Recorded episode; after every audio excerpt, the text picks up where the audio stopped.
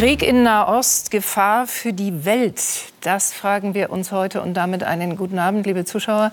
Der Westen, allen voran die USA, drängt Israel, seine Bodenoffensive weiter zu verschieben, auch weil die Amerikaner erst noch Truppen in die Region verlegen müssen. Denn Israel wird nach dem Massaker auch aus dem Libanon und aus Syrien angegriffen. Das Entsetzen über die vielen Opfer im Gazastreifen steigt. Vor der UN und in Europa wird um Worte und um Hilfen gerungen. Und Hass auf Israel zeigt sich auch auf Deutschlands Straßen. Wie gefährlich ist die Lage im Nahen Osten und wie gefährlich ist sie für die Welt? Wir müssen reden mit diesen Gästen. Der ZDF-Moderator und Israel-Kenner Christian Sievers. Die Menschenrechtsaktivistin Düsen Tekal. Christian Mölling, Militärexperte.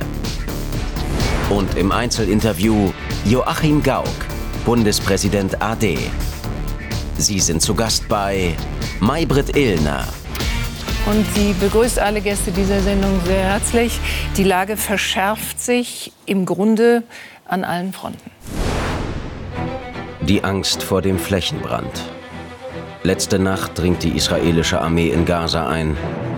Hamas Stützpunkte werden zerstört, das Terrain für die Bodenoffensive ausgekundschaftet. Dann ziehen sich die Israelis zurück. Wir bereiten uns auf eine Bodenoffensive vor.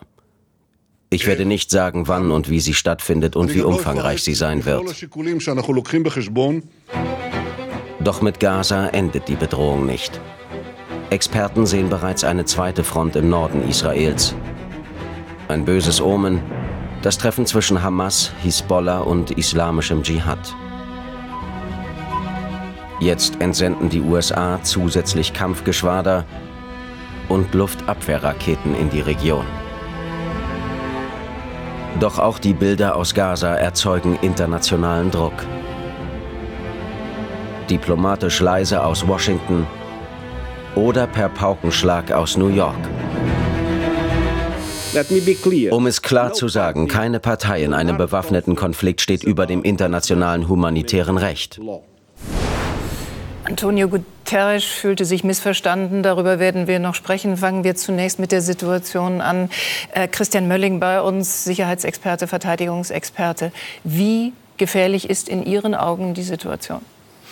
Also ich glaube, man muss vielleicht vor die Klammer ziehen. Ähm, der existenzielle Konflikt für Europa zum jetzigen Zeitpunkt ist immer noch äh, der russische Angriffskrieg in der Ukraine. Mhm. Das bedeutet nicht, dass äh, das, was jetzt zurzeit äh, in Israel und in Gaza passiert, nicht das Potenzial hat, tatsächlich ähm, mehr zu erzeugen. Ich will das, den Begriff vom Flächenbrand nicht benutzen. Ich glaube, der ist ja abgegriffen. Aber es besteht natürlich das Risiko, ähm, dass äh, weitere Akteure, dass weitere Akteure in den Konflikt eingreifen, dass der Libanon mit dazu kommt, aber nicht, also nicht der Libanon, sondern die Hezbollah, Hezbollah. aus dem Libanon heraus mhm. äh, und andere Akteure, möglicherweise aus Syrien heraus, äh, mit in den Konflikt eingreifen, damit die Lage militärisch schwieriger wird. Äh, aber auch die Frage, was ist dann das richtige Verhalten der Europäer in dem Zusammenhang, auch der Amerikaner, äh, wird deutlich schwieriger. Jetzt sieht es noch sehr einfach aus, in Anführungsstrichen. Man hat den Eindruck, man wüsste, wer auf der richtigen und der falschen Seite ist. Das ändert sich augenblicklich, wenn mehr Akteure ins Spiel kommen und man gar nicht sagen kann, was ist eigentlich noch die Lösungsoption, die man jetzt noch anbieten kann. Die Vereinigten Staaten spielen eine große Rolle äh, in diesem Konflikt. Wir haben verstanden, dass die Hamas weiter versucht, auf israelischem Boden zu kommen, dass es diese vermehrten Luftangriffe aus dem Norden durch die Hisbollah gibt. Welche Chance hat Israel, sich zu verteidigen mit dem berühmten Iron Dome? Und wie sehr bräuchte sie in der Zukunft eben dann auch die Amerikaner allein für die Luftabwehr? Ne, die Amerikaner spielen jetzt vor allen Dingen im, sozusagen in dem größeren Kontext, in der Absicherung eine Rolle, weil sie mit der Verlagerung des Militärs jetzt in die Region tatsächlich ein Abschreckungspotenzial gegen die Hamas, äh, möglicherweise auch gegen andere staatliche Akteure, also möglicherweise den Iran, bilden und sagen, ähm, das lassen wir jetzt besser erstmal für sich, äh, da haltet ihr euch raus. Die Hilfe, was Iron Dome angeht, klar, das, ist ein, das bleibt ein Problem, aber dahinter steht ja im Grunde genommen eigentlich das größere israelische Problem, dass ihnen schlagartig mit dem Terroranschlag der Hamas bewusst geworden ist, dass sie ein riesiges Sicherheitsproblem haben und dass sie das Grundversprechen des israelischen Staates, nämlich Sicherheit für äh, Israelis zu bieten, nicht einlösen können, was ja ganz besonders ist. Und dafür ist dieser Staat gegründet worden. Und das heißt, sie sind eigentlich in dem Dilemma, das jetzt grundlegend ist für alles Weitere. Sie können nicht sagen, wir lassen das jetzt einfach auf sich beruhen, denn die Hamas schießt immer noch täglich Raketen aus dem Gebiet. Es gibt Hamas-Kämpfer, die immer noch versuchen, über die Grenze zu kommen. Das heißt, das Sicherheitsproblem ist nicht vorbei, dadurch, dass es einen Anschlag gegeben hat. Mhm. Der Krieg aus Sicht der Israelis weiter. geht weiter. Ja. Und da ist ein Sicherheitsempfinden zutiefst zerstört äh, und erschüttert. Wenigstens Christian Sievers ist bei uns, ZDF-Moderator und Kollege und für fünf Jahre in Tel Aviv als Korrespondent des zweiten deutschen Fernsehens. Ähm, genau dahin gefragt, diese Regierung Netanyahu, die ja auch schon im Amt war, als äh, du da unten warst und Bericht erstattet hast, wie sehr ist die jetzt auch unter dem Druck ihrer eigenen Bevölkerung? Ähm, und ist irgendwie abzusehen, ob und wie lange Netanyahu eben noch derjenige ist, der nicht nur das Kriegskabinett führt, sondern am Ende auch dieses Land noch regiert? Na, die Regierung Netanyahu ist unter erheblichem Druck von zwei Seiten. Auf der einen Seite muss sie die Geiseln unverletzt frei bekommen, auf der anderen Seite muss sie Hamas schlagen. Das sind zwei Ziele, die sich die, eigentlich ausschließen. Die, die zumindest unglaublich schwer werden, gleichzeitig äh, zu erreichen. Mhm. Und ähm, dann kommt der dritte Punkt, den aber die Israelis im Moment noch zurückstellen, nämlich die Frage nach der Verantwortung und nach dem, was schiefgelaufen ist. Mhm. Denn wer mal im Gazastreifen war, der weiß, wie gut gesichert diese Grenze ist. Da hat man immer einen ganzen Tag in der Kontrolle festgesetzt, weil die Israelis wirklich alles kontrolliert haben, inklusive Durchleuchtung. Da steht ein Zaun, der angeblich eine Milliarde Euro gekostet hat, der zehn Meter tief in den Boden reingerammt wurde, damit bloß niemand aus Gaza nach Israel kann. Mhm. Deswegen ist es mit allen, ich war jetzt vor äh, anderthalb Wochen in Tel Aviv, mit allen, mit denen ich da geredet habe, die sagen, es ist uns völlig unerklärlich, wie das passieren konnte. Und da wird auch die Regierung noch ganz viele Fragen beantworten müssen. Denn das ist ja das Tolle an Israel. Es ist ja eine sehr lebendige Demokratie, hat eine sehr lebendige Presse, die übrigens jetzt schon genau diese Fragen stellt. Mhm. Wie konnte es dazu kommen? Mhm. Wir sind dankbar, dass Düsen Tekal heute bei uns ist, Menschenrechtsaktivistin, Journalistin. Ähm, Sie sind Düsen in Kontakt mit Angehörigen von äh, Geiseln, die durch die Hamas immer noch ähm, äh, festgehalten werden. Und nun gibt es vier Frauen, die freigelassen wurden. Was löst das unter diesen Angehörigen aus? Ich glaube, es ist ganz wichtig zu verstehen, dass die Angehörigen auch in Gefangenschaft sind. Also die sind in emotionaler Gefangenschaft. Und mich hat die Begegnung auch mit den Angehörigen der Geiseln an IS-Gefangene erinnert und ihre Angehörigen. Ähm, ich glaube, wie tief diese Verwundbarkeit und die Schutzlosigkeit sitzt, die erfährt man erst in der Gegenüberschaft mit diesen Menschen. Und für mich zeigt das auch noch mal den Unterschied zwischen Terrorismus und Krieg. Und das, was diesen Menschen passiert ist, ist Terror. Und ich glaube, das muss man immer wieder auch hervorholen und betonen, weil das vergessen wird, weil gegenwärtig so getan wird, als wenn man immer nur über eine Seite spricht. Das passiert auf gegenseitiger Seite genauso. Aber tatsächlich ist es so, dass insbesondere für jüdische Menschen der Raum im Moment immer enger wird. Und zwar auch in Deutschland. Und äh, das merken wir gegenwärtig auch. Und Über Deutschland reden wir gleich. Genau, noch. aber es ist, ist, sozusagen schrecklich, was denen dort widerfahren ist. Das ist äh, das größte Verbrechen seit der Shoah. Und das hat sich ins kollektive Gedächtnis eingebrannt. Also unter den Gefangenen sind Holocaust-Überlebende, die die Einsatzgruppenerschießungen Deutschlands überlebt haben und dann im Vorgarten wieder erschossen worden sind. Und das muss man sich vergegenwärtigen. Und das Gefährliche daran ist, dass die Saat des Terrors, nämlich der Samen der Angst, der ist eigentlich schon aufgegangen. Mhm. Und zwar nicht nur im mittleren Nahen Osten, sondern aus meiner Sicht auch weltweit. Und das merkt man auch daran, äh, wie man dafür unter Druck gesetzt wird, wenn man darüber berichtet, beziehungsweise was können jüdische Deutsche dafür, was sozusagen die Regierung gerade macht. Also wenn man sie dafür haftbar macht, dann äh, ist das tiefer Antisemitismus. Auf der anderen Seite, und das ist jetzt ganz wichtig, finden gerade Luftangriffe statt auf die Hamas. Aber wir können nicht ausschließen, und das ist die militärische Wahrheit, dass Zivilisten auch getroffen werden. Und, und in Größenordnung darunter genau. leiden. Bleiben wir noch mal bei den Geiseln, Herr Mölling, für eine Sekunde oder auch für mehr. Äh, vier, also zwei Amerikanerinnen, zwei äh, Israelinnen sind freigelassen worden. Welche Strategie der Hamas steckt dahinter? Ähm, man weiß nicht, was im Hintergrund alles an Gesprächen abläuft. Aber ähm, Sie haben es eigentlich gerade, finde ich, sehr gut beschrieben. Die die Strategie der Hamas wird nicht sein, die Geiseln wegzugeben, weil das sozusagen ein wichtiges Faustpfand ist. Genauso wie sie die Palästinenser quasi aus der Geiselhaft nicht entlassen wird, weil man will diese Bilder haben. Mhm. Man will ja gerade, der Kampf ist ja ein Kampf der Bilder vom ersten Tag im Grunde genommen angewiesen, ne, mit allen äh, Mitteln und Kniffen der Desinformation und auch dem, dem Versuch, ähm, ein ganz anderes Ziel zu verfolgen als die Israelis, die ihre Sicherheit wiederherstellen müssen. Hier ist der Versuch im Grunde genommen, den Terror zu verlängern und den Erfolg, den man ja schon gehabt hat mit dem, mit dem ersten riesigen Terrorangriff, im Grunde genommen, soweit es wie äh, geht, eigentlich immer weiter zu verlängern mhm. und damit ähm, im Grunde genommen diesen Krieg äh, und, und den, den Sieg im Grunde genommen für sich weiter feiern zu können. Äh, Christian war in äh, Israel, als Gilad Shalit freigelassen wurde. Das war dieser eine Rekrut, gegen den 1027, 1027 palästinensische Häftlinge aus israelischen Gefängnissen ausgetauscht entlassen wurden. wurde. Auch an dich die Frage nach der Strategie der Hamas. Du sagst genau, das will man. Hamas hat damals gemerkt, ähm, erstens, wir können mit Israel verhandeln. Israel verhandelt mit uns, so rum. Ähm, und wir können von Israel einen sehr, sehr hohen Preis erreichen für die Freilassung eines einzelnen Rekruten. Ja. Wenn man sich das vorstellt, man kann man vielleicht so ein bisschen sich klar machen, was das jetzt bedeutet.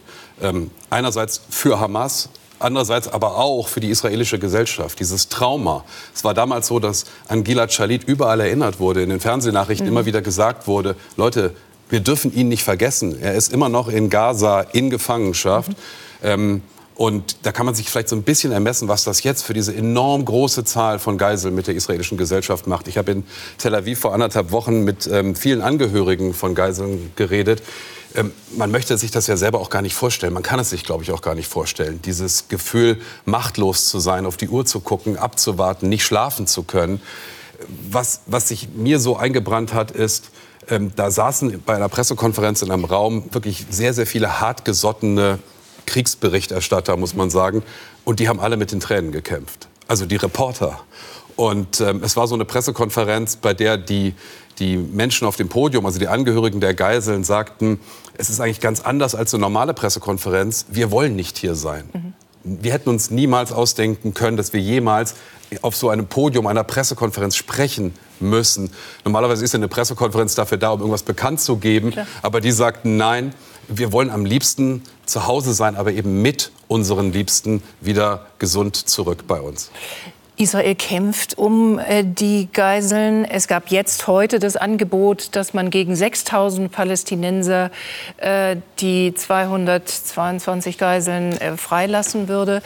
Die Israelis haben, Frage an Sie, ihre Strategie da verändert und sind eben weg von dem Gedanken, mit einem äh, großen Bataillon und vielen Streitkräften eine Bodenoffensive zu starten, sondern sind jetzt dabei, tatsächlich mit sogenannten Kommandostrukturen ähm, Enthauptungsschläge zu machen?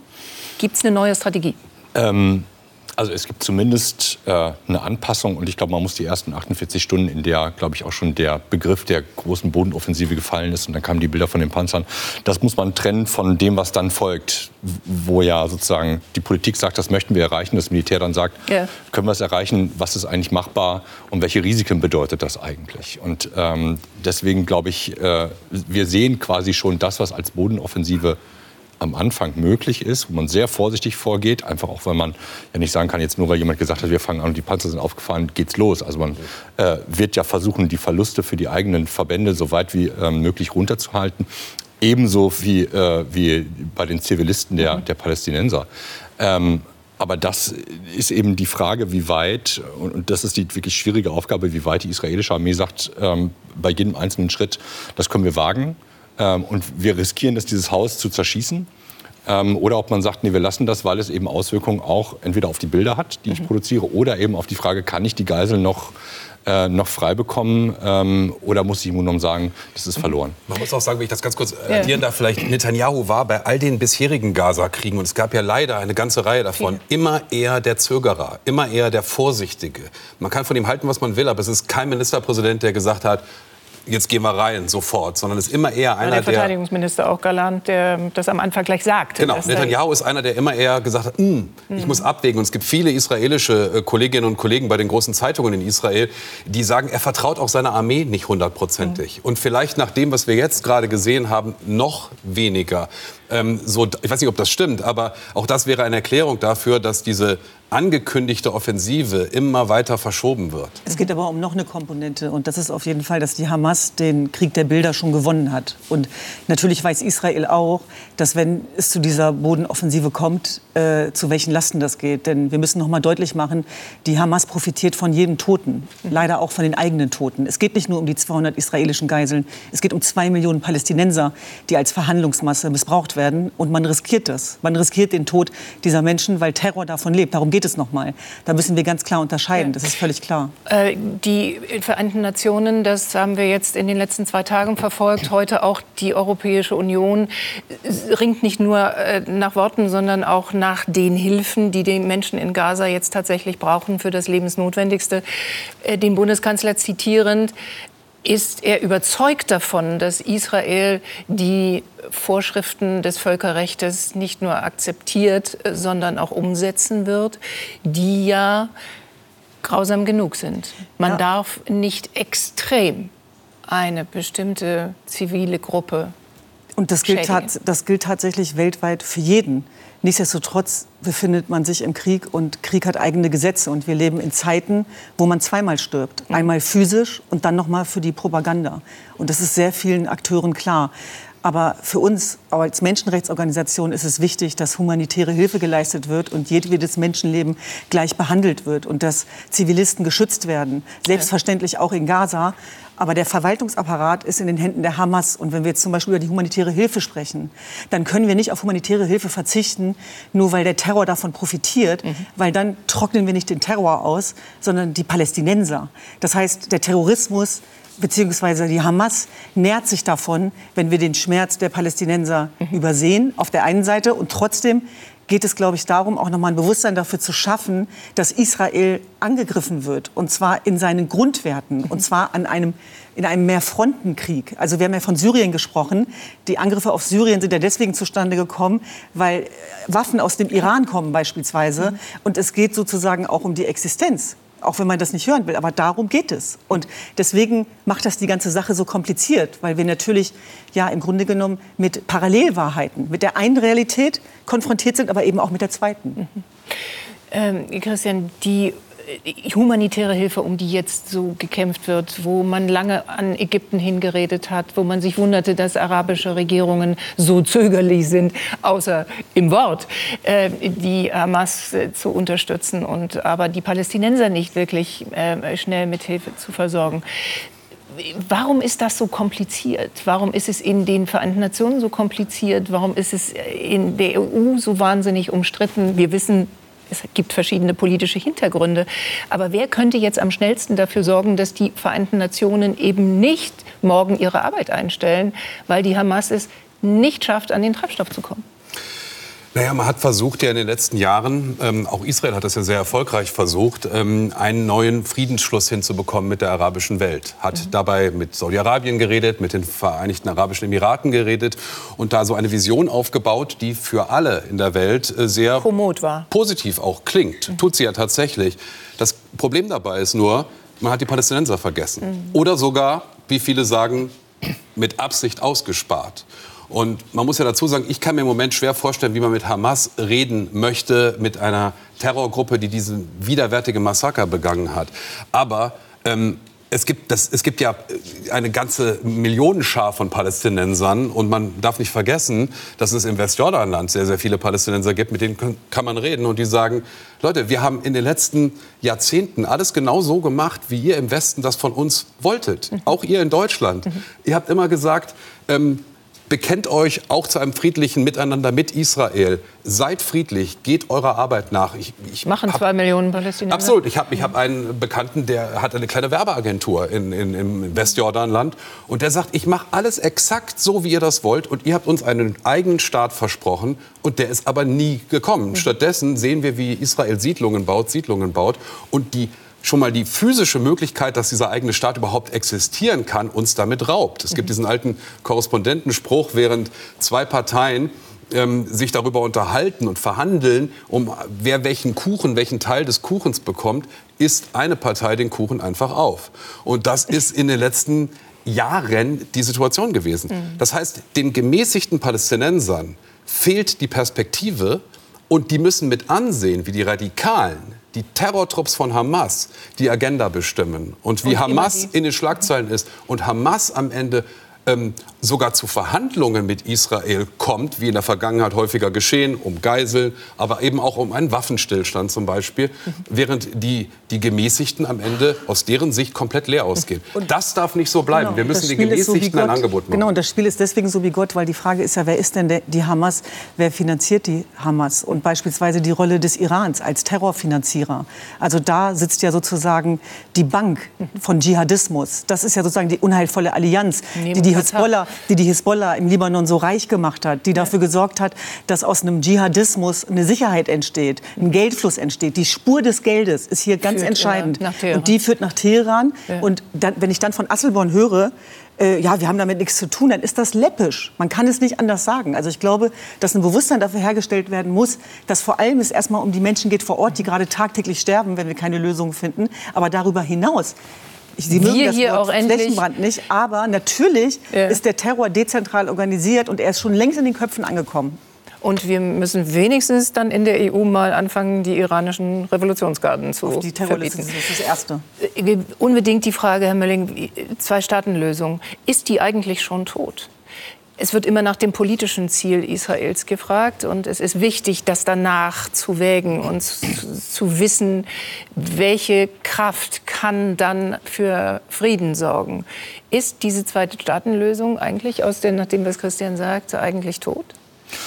Ähm, also erstens, ich bin kein Regionalexperte. Wenn ich darauf die Region gucke, dann habe ich den Eindruck, es gibt äh, so viele Probleme, die ungelöst sind und auch so viele Lösungen, die sozusagen noch nicht implementiert sind, dass ich nicht sagen würde, sie ist tot. Sie ist möglicherweise, wie alle anderen Dinge, wird ständig verschleppt.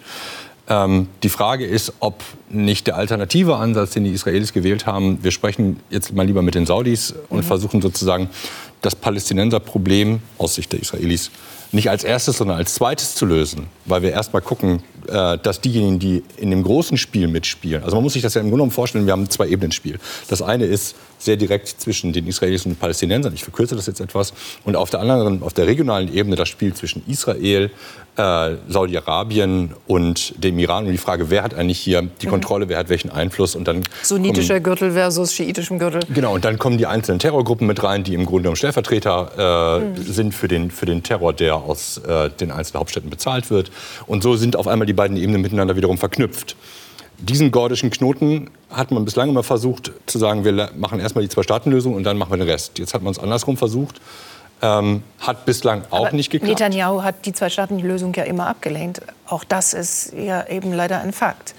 Das war politisch nicht gewollt und er hat sehr wohl mit der Hamas zum einen und der palästinensischen Autonomiebehörde zum anderen äh, einen hässliches Gleichgewicht halten wollen. Wenn man in der Region unterwegs ist und mit den Menschen redet und sagt das Wort Zwei-Staaten-Lösung, dann bekommt man quasi von allen, und zwar von Israelis und Palästinensern, nur ein müdes Lächeln. Oder auch ein resigniertes Lächeln, ein trauriges Lächeln. Die sagen Zwei-Staaten-Lösung, das ist das Schlagwort, das bringen die westlichen Diplomaten immer, wenn sie auf Mission in der Region sind, mhm. weil es ein schönes Schlagwort ist. Aber ich habe ehrlich gesagt in den letzten Jahren niemanden mehr vor Ort getroffen, der tatsächlich daran glaubt. Mhm. Und es wird vor Ort auch immer schwieriger. Man muss sich ja mal fragen, wie sollen diese beiden Staaten denn konkret aussehen? Insbesondere der palästinensische Staat. Aus was besteht er denn eigentlich noch? Das ist ja ein Flickenteppich, was wir da sehen. Ja. Und wir haben natürlich auch eine palästinensische Regierung in Ramallah, die alles andere als sicher im Sattel sitzt. Also da gibt es so wahnsinnig viele Fragen, sodass die Menschen vor Ort beim Wort Zwei-Staaten-Lösung mhm. immer nur genervt abwinken. Und dann wird man eher über einen, einen, einen UN-Einsatz nachdenken müssen und darüber reden. Also wichtig ist ja tatsächlich zu fragen, wie vermeidet man ein Vakuum? Ein Vakuum, in das dann wieder terroristische Gruppierungen springen können. Absolut. Es gibt immer diese, diese Experteneinschätzung, dass wenn man eine freie Wahl machen würde bei den Palästinensern, die es ja weder im Westjordanland seit längerer Zeit noch im Gazastreifen gibt, dann wäre im Gazastreifen aus einer freien Wahl würde jetzt die Hamas abgewählt, weil die Leute im Gazastreifen gemerkt haben, was sie von diesen Terroristen haben, was sie ihnen eingebrockt haben. Im Westjordanland allerdings würde ja. nach diesen Expertenmeinungen die Hamas gewählt, weil die nämlich sagen, unsere Regierung hat mhm. überhaupt gar keinen Eindruck mhm. hinterlassen und keinen Einfluss gehabt am Ende. Und jetzt versuchen wir es mal mit was anderem. Das ist die ganz große Gefahr, vor der wir stehen. Und ehrlich gesagt, ich glaube, aus israelischer Sicht geht es jetzt erstmal um eins. Die müssen jetzt versuchen, diese unmittelbare Bedrohung durch Hamas in den Griff zu bekommen und äh, dann noch sehr, sehr viele andere Dinge, die sie im eigenen Land auch haben, äh, mit sich selbst zu klären. Mhm. Also da ist äh, eine enorme Strecke jetzt zu machen, ähm, bei der ich ehrlich gesagt ich glaube, niemand sagen kann, wie es jetzt ausgehen wird.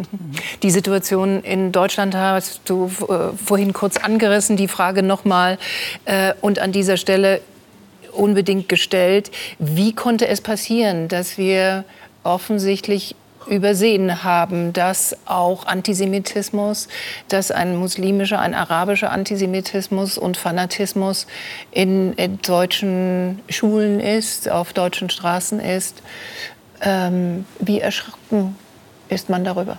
Also ich wundere mich, dass man darüber erschrocken ist, weil das Thema Antisemitismus in Verbindung äh, mit Deutschland, was unsere eigene Erinnerungs- und Gedächtniskultur angeht, eigentlich Diesen äh, rechten klar. Antisemitismus hat genau. es immer gegeben. Genau. Es ist auch ein Linker hinzugekommen. Genau, ein Linker, ein Israel-bezogener und jedweder Antisemitismus, darum geht es doch, muss bekämpft werden. Und was, was ich dort sehe, ist sehr viel Entlastungsnarrativ. Es sind immer die anderen, das merken wir jetzt auch gerade wieder, damit man sich selber als Saubermann generieren kann. Aber wir haben in diesem Land ein Antisemitismusproblem. Seit diesem bestialischen Terrorangriff ist es zu über 202 Antisemitismus antisemitischen Taten gekommen. Synagogen sollen wieder verbrannt werden. Mahnmale werden bewacht durch die deutsche Polizei in unserem Land. Es ist beschämend. Es ist beschämend, dass wir für die Juden und Jüdinnen kein sicheres Leben gewährleisten können. Parallel dazu, gehört auch zur Wahrheit dazu, nimmt der antimuslimisch, antiarabische Rassismus zu. Das heißt, auch hier sind sozusagen die Extremen am Handwerk. Das ist teilweise, teilweise ganz wichtig. Hier müssen wir differenzieren, auch selbst gemacht, weil die Bilder, die man zeigt, die sind halt da. Ja? Beispielsweise in Neukölln, wenn das gefeiert wird, was dort passiert. Wie will man das vermitteln? Da hat man versagt auf allen Ebenen. Und das haben sehr viele Pädagogen schon sehr früh klar gemacht, dass es völlig egal sein muss, wo dieser Antisemitismus herkommt. Wichtig ist, dass er bekämpft wird. Und wir müssen sozusagen auch an die Zukunft in unserem Land denken. Klar. Jeder Vierte hat Zuwanderungsgeschichte, aber der Antisemitismus ist keine Erfindung aus dem mittleren Nahen Osten, sondern es ist ein weltweites Problem. Klar. Juden werden verfolgt, seitdem es sie gibt, und wir haben eine Menge zu tun in den nächsten Jahren. Und wir merken es selber auch als Aktivisten. Wir haben schon einige Krisen durchlaufen.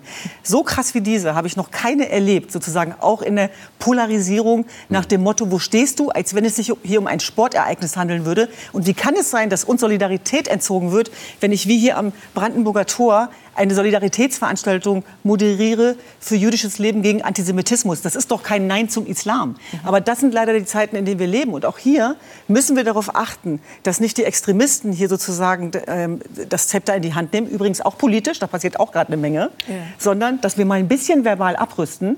Und der Erste, den ich daran erinnern würde, wäre unser NATO-Bündnispartner Erdogan, mhm. der von der Hamas als Befreiungs, ja, als Befreiungsgruppe spricht, ja, und noch nicht mal Widerstand. Mhm. Und damit zündelt der, das weiß der auch. Hier leben so viele Millionen äh, Menschen aus der Türkei. Was machen die, wenn die sowas hören von Erdogan? Wann ist Schluss damit? Also wann fangen wir endlich an, auch zu sagen, hört auf mit Religion Politik zu machen, mhm. lasst unsere Leute hier in Ruhe. Das sind unsere Bürger und es geht darum, dass wir diesen, diese Früherziehung nicht in die Hände von Verbände legen können, ja. die damit zündeln. Wir haben eine Menge zu tun. Wir machen hier einen Punkt. Ich darf mich ganz herzlich bedanken für diese Runde. Vor der Sendung, vor dieser Sendung äh, habe ich mit dem Bundespräsidenten AD Joachim Gauck gesprochen über die Situation im Nahen Osten und die Situation hier in Deutschland. Hier ist das Gespräch. Vielen Dank.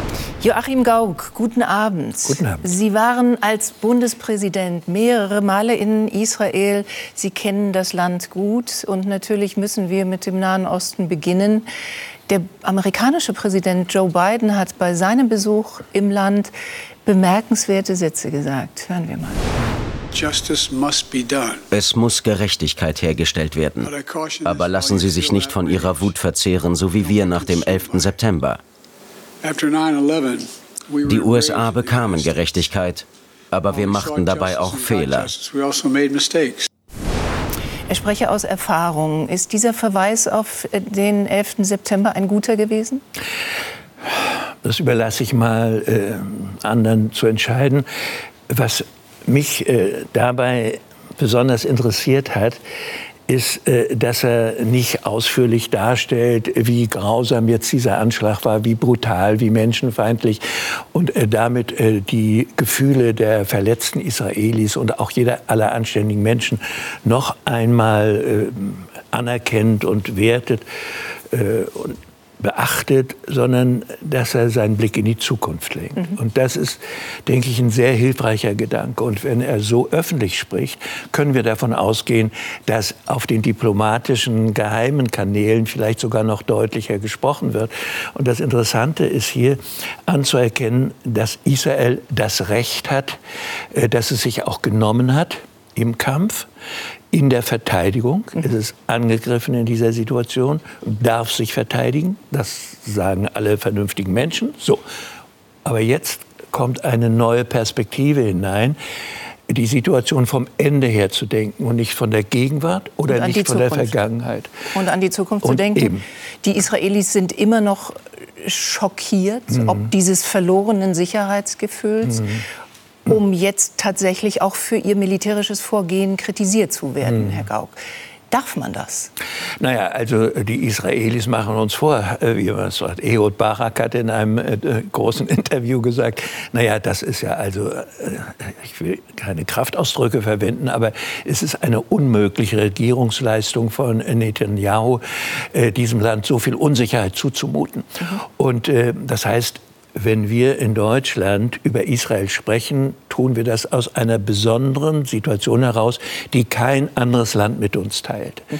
Wir sind dafür zuständig, wir Deutschen, also andere Deutsche als wir, die Deutschen vor uns, dafür zuständig, dass äh, der millionenfache Judenmord zu einer äh, internationalen Lösung geführt hat, die den Palästinensern nicht gefällt. Die Vereinten Nationen haben nach dem Krieg aber gesehen, äh, die jüdischen Menschen brauchen einen Raum, in dem sie sicher sind und haben deshalb äh, diesen Teilungsplan entwickelt, den die Palästinenser nie akzeptiert haben. So, also wir Deutschen werden äh, nicht übermütig werden, wenn wir auch kritische Fragen stellen, aber wir lassen uns doch auch stützen bei kritischen Fragen gegenüber mhm. bestimmten Teilen der israelischen Politik von Israelis selber. Denn die Israelis kritisieren Netanyahu dauernd und sehr kräftig. Wir sind, das haben Sie schon angedeutet, ähm, Angela Merkel hat 2008 von der Staatsräson, der mhm. deutschen Staatsräson gesprochen, die Existenz und Sicherheit Israels zu gewährleisten. Sie haben das, Herr Gauck, interessanterweise vier Jahre später kritisiert. Sie haben gesagt, Ihr Wort von der Staatsräson könne die Kanzlerin in enorme Schwierigkeiten Schwierigkeiten bringen. Naja. Wissen Sie, eigentlich war, Sie äh, eigentlich war das eine Äußerung, die vielleicht ein Bundespräsident nicht machen sollte. Denn ich war, äh, aber ich war in einer Anfangssituation, mir war das auch nicht so bewusst. Äh, was ich niemals wollte, ist die Verbindlichkeit unseres Beistandes in Frage zu stellen. In Frage zu stellen. Sondern das Gegenteil ist der Fall. Nur hatte ich die Sorge, dass wenn man sich zu viel vornimmt mhm. und das nicht einhalten kann, dass dann so ein Frustrationselement äh, in die Politik reinkommt. Und, äh, Nur jetzt in dieser ganz konkreten Situation gefragt, mhm. Ähm, Unser Bundeskanzler hat das? das ja wiederholt. Ja. Und, äh, was heißt es jetzt, wenn tatsächlich der Krieg sich ausweitet, wenn die Existenz Israels tatsächlich in Frage steht? Was bedeutet dieses Wort von der Staatsräson dann? Naja, wir sind so eng mit der Existenz und der Sicherheit Israels verbunden durch die Zusage aller Regierungen, die dieses freie Land gemacht hat, dass wir die allerletzten sein werden, die die Solidarität mit Israel aufkündigen denken. Und äh, in welcher Form wir diese Solidarität ausüben, das hängt auch davon ab, was die Israelis von uns verlangen. Aber mhm. wir werden weder in den Vereinten Nationen noch, wenn die israelische Politik Fehler macht, aufhören, solidarisch zu sein. Es gibt Fehler, die sind schwer zu ertragen. Aber noch schwerer zu ertragen wäre es, wenn das Volk derer, die Abermillionen hingemordet haben, sich gänzlich abwendet und so tut, als ginge uns das nichts an. Sigmar Gabriel sagt mit Blick auf das, was in Deutschland auf deutschen Straßen gerade passiert ist, dass wir versagt haben. Er meint damit den Antisemitismus. Man kann, Herr Gauck, Vereine verbieten, endlich die Hamas verbieten, man kann Samidun verbieten oder ein Bewegungsverbot aussprechen. Aber was tut man gegen Judenhass in den Köpfen Zehntausender? Man bemüht sich anständig zu bleiben und sich nicht zum Gegenhass aufstacheln zu lassen. Ich bin natürlich, wissen Sie, ich gehöre, ich bin im Krieg geboren und gehöre zu den Deutschen, äh, die als Jugendliche und junge Erwachsene voller Schrecken gesehen haben, was wir angerichtet haben, was unsere Väter, Mütter und Vorfahren da angerichtet haben. Und ähm, in meiner Generation ist ein ganz tief verankertes Gefühl, wir gehören zu Israel entstanden, um irgendwas nicht wieder gut zu machen, aber mhm. um anzuerkennen, dass uns eine besondere Verantwortung zugefallen ist. Und wenn man von solchen Gefühlen getragen ist, findet man das unerträglich, dass hier ein Hass gegenüber einer ganzen Bevölkerungsgruppe angestachelt wird und in den Familien, Kindergärten und Schulen in ihren Heimatländern gepflegt wird. Mhm. Und äh, das ist einfach unerträglich. Ich habe äh, vor Jahren schon darauf hingewiesen. Und es war dann immer die Situation in Deutschland, dass wenn wir über den importierten Antisemitismus gesprochen haben, leicht äh, von links kam, naja, ihr seid wohl fremdenfeindlich. Mhm. Und äh, dann hat es so eine Hemmung gegeben. Und man sprach dann lieber über den eingeborenen und autochthonen Antisemitismus. Den rechten äh, der, Antisemitismus. Ja, der widerlich war, widerlich bleibt und widerlich sein wird. Aber wenn man einen sehr virulenten und in den Schulen und an vielen Orten auffindbaren gar nicht mehr ernst nimmt, dann denken die, die können sich alles erlauben. Und dann gibt es diese Exzesse äh, wie in der Sonnenallee hier in Berlin. Das, das ist wirklich eine Unkultur, äh, der die Zivilgesellschaft und die Politik gleichermaßen entgegentreten muss. Wie macht man das? Die Kinder, die Jugendlichen, die Aktivisten sind hier in Deutschland geboren. Sie sind mhm. groß geworden. Wie kann man Hass aus den Köpfen kriegen. Ja, Menschen sind veranlagt zum Hassen. Und äh, wir werden Hass äh, nicht wegdiskutieren mhm. und nicht wegzaubern können. Aber wir können Menschen lösen vielleicht auch erlösen aus dem Gefängnis des Hasses. Wenn ich eine Person wie Ahmed Mansour anschaue, ja. der im Grunde schon seit zwei Jahrzehnten kämpft. darum kämpft, dass im Grunde eine solche Bindung an Ressentiment und Vorurteile auch Leben verengt mhm. und Lebensräume unsagbar belastet, dann ist es einfach so, dass wir diese liberalen Geister aus, unserer, aus dem Milieu der Zugewanderten, dass wir die stärker, mhm.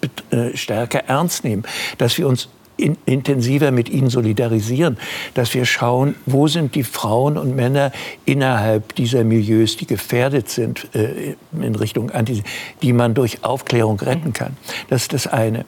Dann das andere ist, dass in unseren Schulen ein stärkerer äh, Blick äh, jedenfalls in diesen Hotspots, äh, wo sehr viele Zugewanderte aus dem arabischen Raum leben, äh, dass wir dort das Thema nicht meiden, mhm. weil uns es Schwierigkeiten in der Klassen bringen könnte. Denn Darauf kommen wir auf jeden Fall noch mal zurück. Sie haben sich im vergangenen Monat, Herr Gauck, in die aktuelle Politik eingemischt. Sie haben eine Verschärfung der Migrationspolitik gefordert. War das auch ein Grund oder warum? Hm. Naja, das, äh, nein, das war eigentlich ein anderer Grund. Äh, ich habe äh, mir Gedanken gemacht äh, über das, was unsere Gesellschaft gerade erschüttert und eben von außen wie von innen. Und bei diesen Erschütterungen von innen äh, ging es mir besonders darum, dass ich als äh, Vertreter einer offenen liberalen Demokratie äh, nicht glücklich bin, wenn sich rechts außen nationalpopulistische Parteien oder Bewegungen in ganz Europa, aber auch bei uns so darstellen, wie sie es gerade tun. Und, äh, dann, Sie sprachen das äh, Dänemark-Modell an. Ja, bei Dänemark, das ist der, der Gedanke. Äh, die dänische Regierung hat ja eben beispielsweise festgelegt, gesetzlich festgelegt, äh, nur noch 30 Prozent hm. Migration und migrantische Kinder in Schulen zu haben. Ja. Und damit dafür zu sorgen, dass es einfach auch einen anderen Anteil ähm, von ihnen unter allen. Also, ja, Sie haben verschiedene restriktive Maßnahmen wir, beschlossen. Wir haben auch festgelegt, dass Asylverfahren außerhalb des Ja, Landes und- stattfinden sollen und Begrenzungen stattfinden sollen. Aber das als Gedanken, waren wir da naiv, waren wir glutgläubig? Naja, es ist so, Deutsche wollen gut sein. Und das ist gut so, dass sie das wollen. Denn das Sollen die besseren Deutschen sein? Ja, aber das dürfen wir äh, nicht gleich ironisieren, sondern äh, das ist eine Verpflichtung, die auf dem Land liegt, seit das Land wieder begonnen hat, demokratisch zu werden. Und aus diesem Grunde sind uns die humanen Grundsätze, ist, ist es das Völkerrecht wie die Menschenrechte so wichtig. Und darum ist äh, in unserem Grundgesetz das Asylrecht äh, so stark verankert, stärker als in anderen. Und trotz des Asylkompromisses, der das Recht so ein bisschen eingeschränkt hat, gibt es immer noch diese massive Zuwanderung. Und es hat sich gezeigt, dass in allen Ländern diese, äh, diese Verunsicherung durch eine Zuwanderung, die einem Teil der Menschen, nicht allen, aber einem Teil der Gesellschaften äh, den Eindruck erweckt, ich bin nicht mehr dort zu Hause, wo ich wohne, sondern das ist, das wird, mein eigenes Umfeld wird mir fremd. Und so hat sich gezeigt, und das gibt es auch wissenschaftliche Arbeiten darüber, das ist jetzt nicht nur aus dem Bauch gesprochen, dass ein bestimmtes Maß an Zuwanderung dafür sorgt, dass automatisch der Teil der Bevölkerung, der Sicherheit wichtiger mit als Freiheit, und das ist immer so rund ein Drittel unserer europäischen Gesellschaften, dass dieser Teil dann, wenn die traditionellen konservativen Parteien ihnen nicht mehr konservativ genug sind, sich einen anderen politischen Ausweg sucht. Sie haben äh, von Kontrollverlust gesprochen. Ja, das ist das- eigentlich eine Vokabel aus äh, dem Sprech der AfD. Ja. Waren Sie da über sich selber auch ein bisschen erschrocken? Nein, war ich nicht, weil ich habe davor gewarnt. Wir haben ja keinen absoluten Kontrollverlust, das ist ja Quatsch. Aber äh, wir Das suggeriert, dass sind, man Dinge absolut kontrollieren es kann, ist so, wie in der Außenpolitik. Wir können vielleicht später noch darüber sprechen.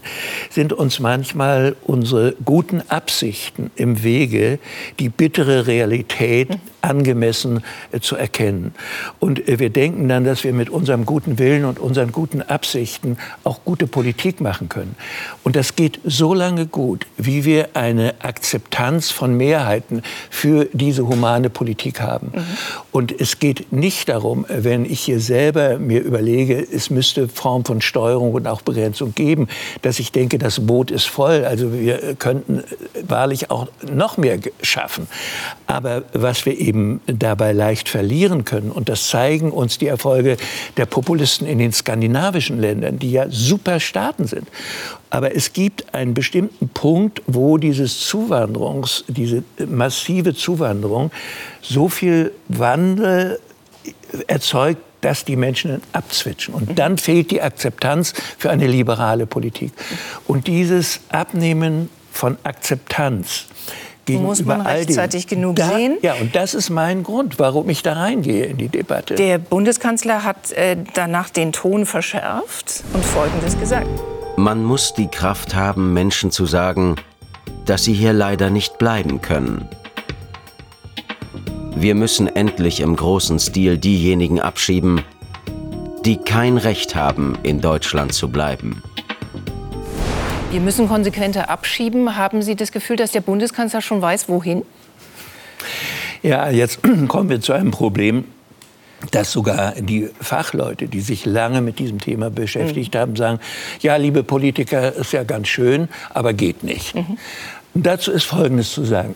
Erstens ist es wichtig, wenn eine Regierung eine tatsächlich vorhandene krisenhafte Situation erkennt und als problematisch begreift. Erster Schritt. Zweitens, wenn sie imstande ist, das nicht nur zu sagen, sondern daraus Handlungen ableitet, also Verordnungen und Gesetze schafft. Wie beispielsweise wie die Dänen. Jetzt, ja, wie es jetzt gerade geschieht. Der dritte Schritt ist dann zu prüfen, ob das ausreicht oder ob das eine gute Politik ist. Aber wir, wir wollen mal die ersten Schritte schon mal positiv bewerten, weil sie zeigen, dass plötzlich ein Bewusstsein der wirklichen Wirklichkeit in die Köpfe der Handelnden eingekehrt ist. Und dass dieses schöne, oft romantische oder wie soll ich sagen, auch christliche Wunschbild, dass wir so großzügig sind mit unserer Willkommenskultur, dass uns jeder Verfolgte ein lieber Gast ist. Dass wir uns dieses schöne Bild einer politischen Wirklichkeit durch die Realität korrigieren lassen. Und wir merken dann, dass es nicht in der Politik darauf ankommt, nur die schönen Ziele zu definieren, sondern dass manchmal also ein, ein Mann wie der, der, der Kanzler Scholz für den ist das doch eine Mühe, solche Sätze zu sprechen. Da ist doch ein langer Anmarschweg. Und er er, er, beschreibt damit, dass Politik eben nicht nur die Benennung des Schönen ist und des Wünschenswerten, sondern manchmal ist Politik eben leider nur die Gestaltung des weniger Schlechten. Und das, das müssen Menschen begreifen. Und Menschen, die mit dem politischen Geschäft nicht so vertraut sind, haben dann immer Probleme damit, so eine böse Politik, sagen sie dann, zu akzeptieren. Und tatsächlich reagiert solche Politik nicht, weil menschenfeindliche Politiker da sind, sondern weil sie Sorge haben, wir können mit einer Politik, die wir für richtig halten, nur dann Erfolg haben, wenn wir Mehrheiten gewinnen. Mhm. Und das wiederum war der Grund, warum ich mich überhaupt zu Wort gemeldet habe. Und in dieser Form, äh, Sie wollen natürlich die liberale Demokratie schützen, Herr Gauck. Sie haben über die AfD schon gesprochen, eine Partei, äh, die in den Umfragen jetzt bei 30 Prozent im äh, Osten liegt, aber auch mittlerweile bei 20 Prozent äh, in manchen westdeutschen Bundesländern. Ähm, Umgang mit der AfD. Sie schließen nicht aus, dass man hier und da auch mit der AfD gemeinsam stimmen muss.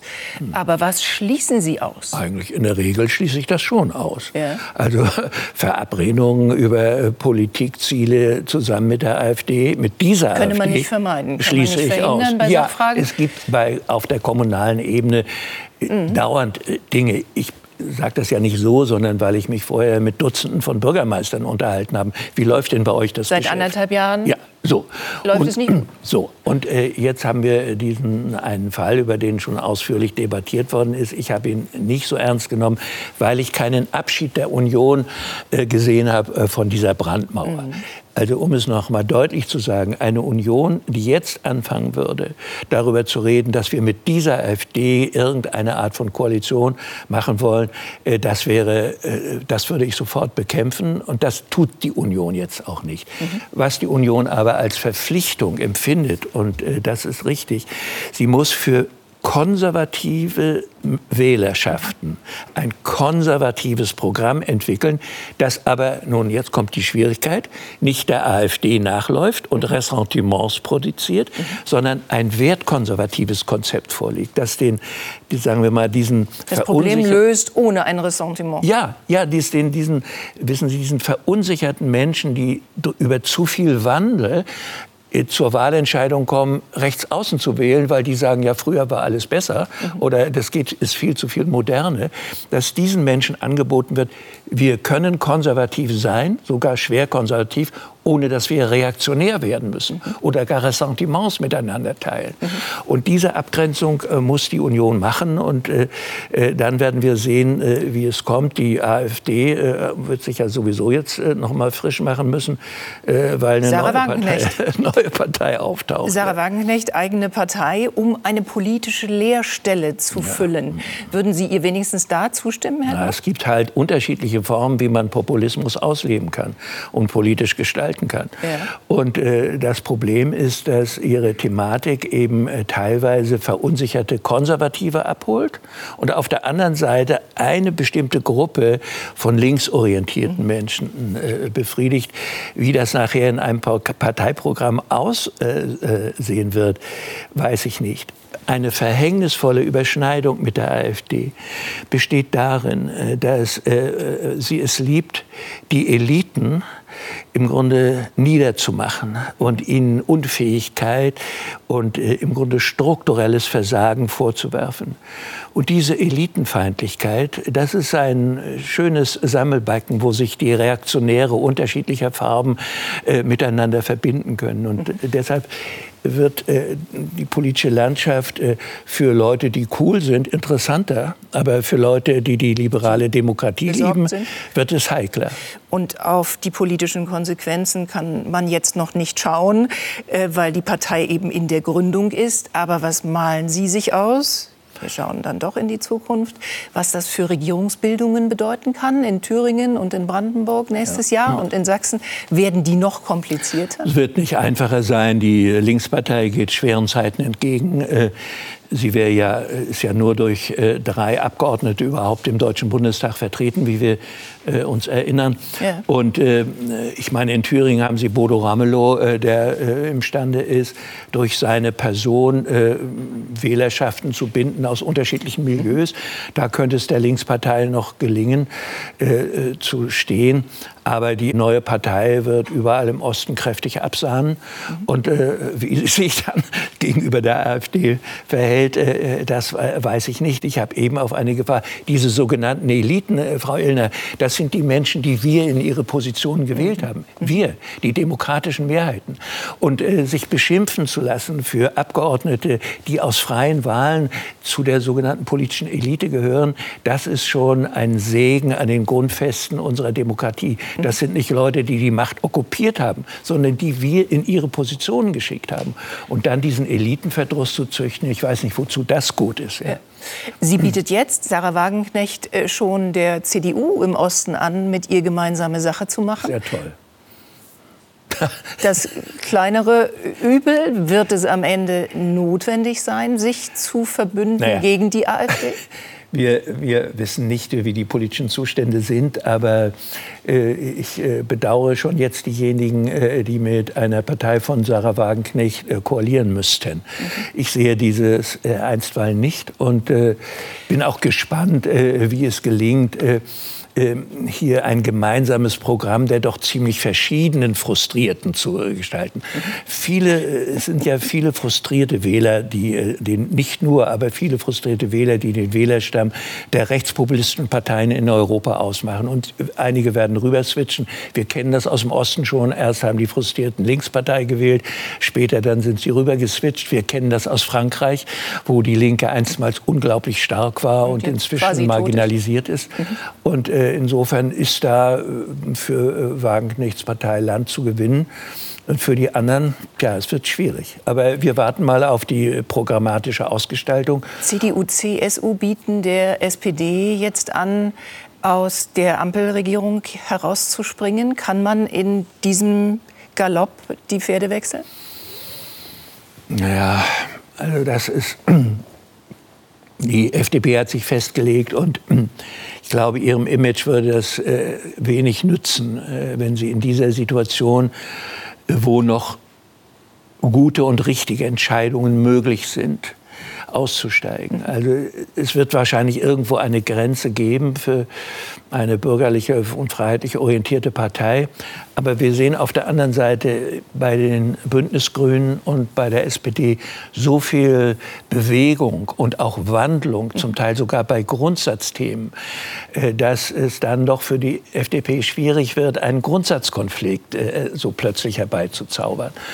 Und äh, außerdem ist äh, die Koalition auch noch nicht am Ende. Ja. Also ich äh, gehörte auch zu denen, die manchmal gefragt haben, na ja, Kanzler, wann kommt jetzt äh, zum Beispiel außenpolitisch mhm. deine Zeitenwende-Politik nach deiner großartigen Zeitenwende-Rede? Und dann kommst du ins Rübeln, aber wir haben doch Entwicklungsschritte gesehen. Mhm. Ne, also das äh, Vertrauen gegenüber dieser Koalition ist relativ gering, aber und, es ist nicht völlig verbraucht. Ja, und vielleicht ist die FDP dann auch gar nicht die erste, die da den Finger hebt, sondern ja eigentlich das Gefühl hat, dass sie in sehr vielen Entscheidungen durchaus mit Olaf Scholz sehr schnell einer Meinung ist. Aber gut, wir ja. gucken und folgen Ihrem Gedanken äh, dem der Außenpolitik. Sie haben dem Bundeskanzler da ähm, auf die Schulter geklopft quasi und gesagt, seine Zeitenwende-Rede kam genau richtig. Hm. Blick heute heute im äh, mittlerweile 23. Monat dieses Krieges Putins gegen die Ukraine, würden Sie sagen, unsere Unterstützung für die Ukraine ist eindeutig und klar genug in Ihren Augen? Äh, sehe es jedenfalls, äh, was die politischen Aussagen betrifft, klar genug und eindeutig genug.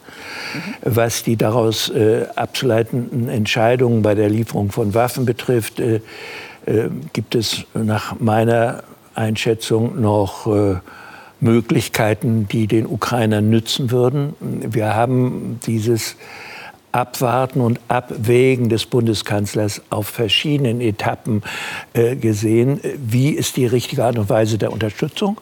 Mhm. Und ähm, ich gehöre zu denen, äh, die sagen, es ist wichtiger, die Erwartungen der Ukraine, was ihre Verteidigungsfähigkeit betrifft, zu erfüllen, als darüber nachzudenken, welchem Teil der Gesellschaft in Deutschland bereitet das Probleme. Mhm.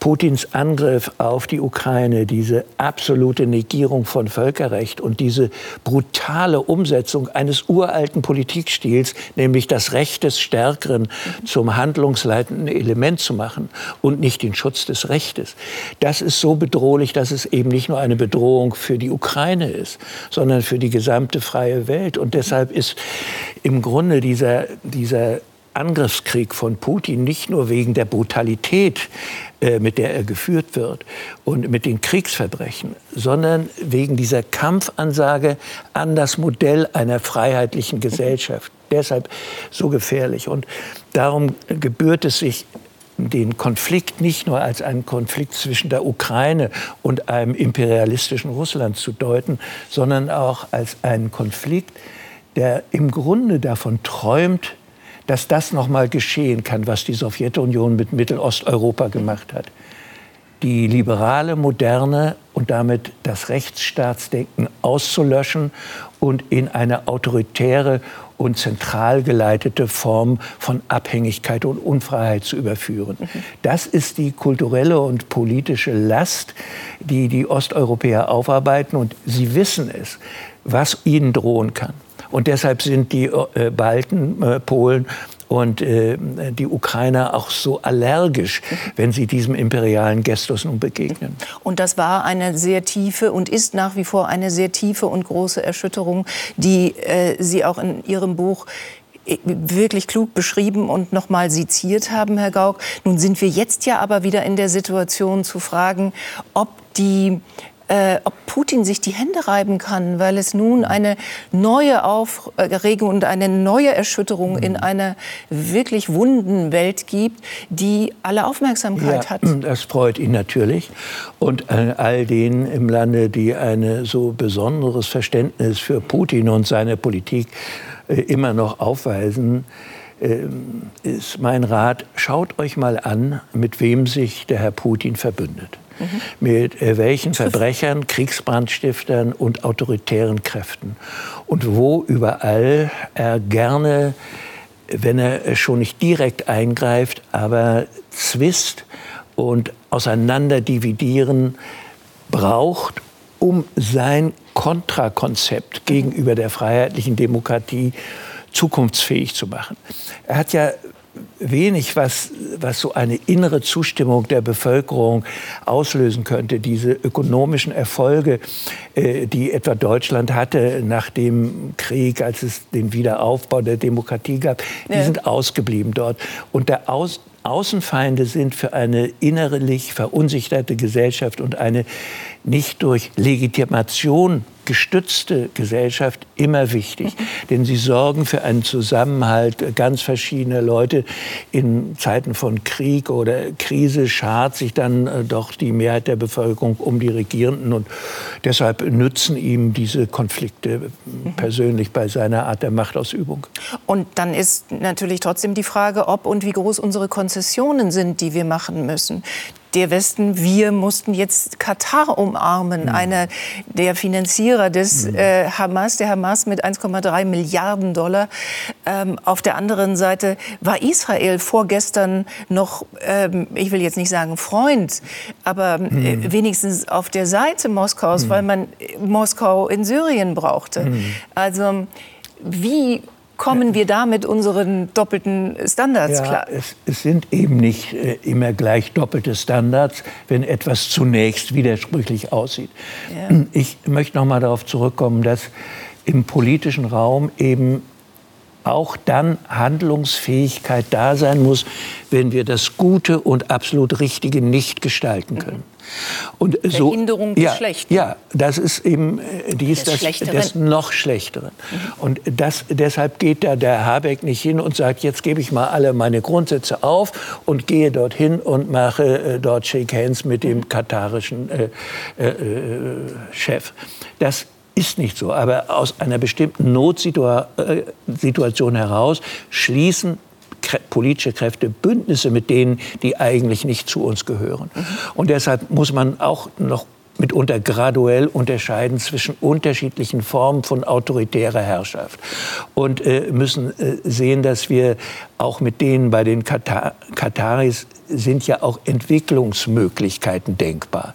Das ist ein Land, das sich kulturell und politisch ja immerhin etwas bewegt hat. Und äh, ob die auf Dauer einer Institution, die die Vernichtung Israels, und das ist ja das Problem bei Hamas, das sind ja nicht irgendwelche gewählten Vertreter der Palästinenser, sondern eine Organisation, die die Vernichtung Israels zum Ziel hat. Und ob man das auf Dauer in dieser Weise finanzieren wird, wissen wir auch nicht. Und äh, denn die, man sieht das ja man sieht es bei, bei Sport, bei Kultur, dass Teile der arabischen Welt eben auch andocken wollen an die freiheitlichen Gesellschaften. Also da, da ist ein Entwicklungspotenzial, was wir bei vielen Monarchien noch nicht sehen. Und wenn einige sich Schritt für Schritt bewegen, soll man das befördern. Aber wir können nicht nur Politik machen. Das ist mit China genauso. Wir können nicht jetzt sofort unsere Wirtschaftsbeziehungen abbrechen.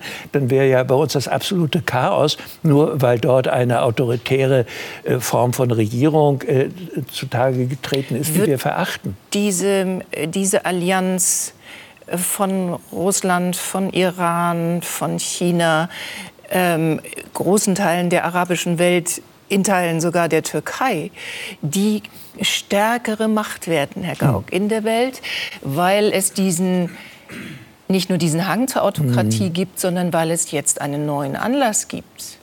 Naja, Autokratien können mitunter lange leben. Also das Sowjetregime hat über viele Jahrzehnte existiert und äh, manche äh, Imperien äh, noch länger. Also wir können ungutes Regieren, zum Beispiel bei Großmächten von außen, eigentlich relativ wenig beeinflussen. Mhm.